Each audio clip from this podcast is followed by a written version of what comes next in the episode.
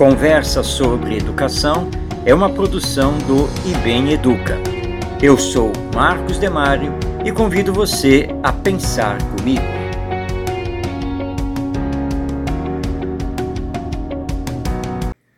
Todos os anos ouvimos sempre a mesma expressão: volta às aulas.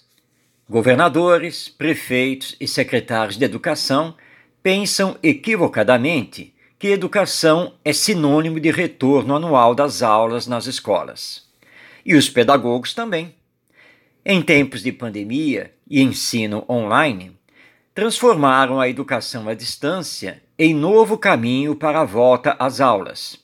E não poderia ser diferente, pois os professores sabem fazer uma única coisa na escola: dar aula.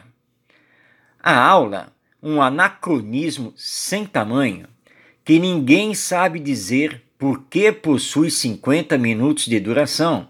É uma aberração instrucional, um faz de conta educacional, responsável pela falta de ética das pessoas, pelo uso indevido da liberdade e pela baixa cultura dos indivíduos, que, por não saberem para que servem todos aqueles conteúdos que são obrigados a engolir e memorizar, logo se livram deles na primeira oportunidade, ou seja, logo após as provas e as notas que garantem passar de ano e conseguir o famigerado certificado de conclusão de curso.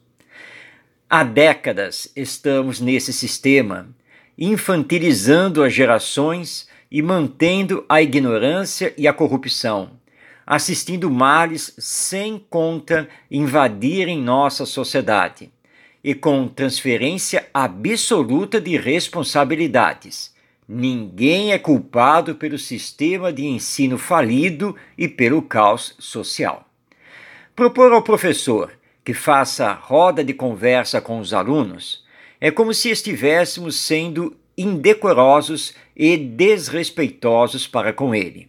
Dizer ao professor que permita que os alunos façam pesquisas em grupo e perguntas para tirar dúvidas parece significar um absurdo pedagógico, quando na verdade é uma prática pedagógica saudável.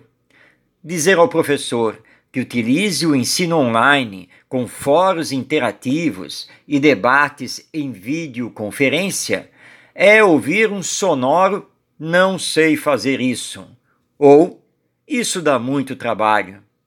Ora, mais trabalho que elaborar e corrigir provas inúteis que nada avaliam não existe. Mas os professores, formatados em ensinar, instruir e obedecer burocracias, já não sabem pensar, ou pelo menos têm muita dificuldade, com medo de perder o emprego. É mais cômodo ficar na zona de conforto e arranjar uma licença médica. Ensinar e instruir mantém os alunos sem aprender a pensar, sem aprender a se colocar no lugar do outro. Como faz falta a empatia! Sem aprender a assumir responsabilidades, reforçando o individualismo egoísta que assistimos diariamente em todos os lugares e circunstâncias. Já dizia e indagava o Lauro de Oliveira Lima, lá em 1960. O que os jovens precisam é aprender a solucionar, a criticar, a escolher, o que é válido e autêntico na multiplicidade de informes fornecidos pelos meios de comunicação modernos. Mas onde encontrar mestres para dirigir uma escola crítica?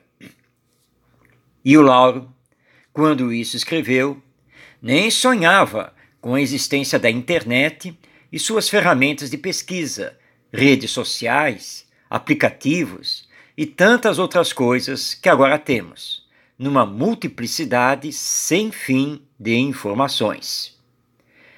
Entretanto, no horizonte desponta uma escola crítica com professores criativos e alunos participativos. Ela já existiu na primeira metade do século XX, às escolas novas, abafadas pelo conservadorismo e pela pecha de serem escolas experimentais, quando, na verdade, eram escolas com propostas pedagógicas diferentes e de muito bom resultado.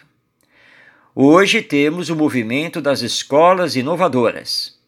O futuro dirá dessa luta em substituir o instruir pelo educar, o ensinar pelo aprender.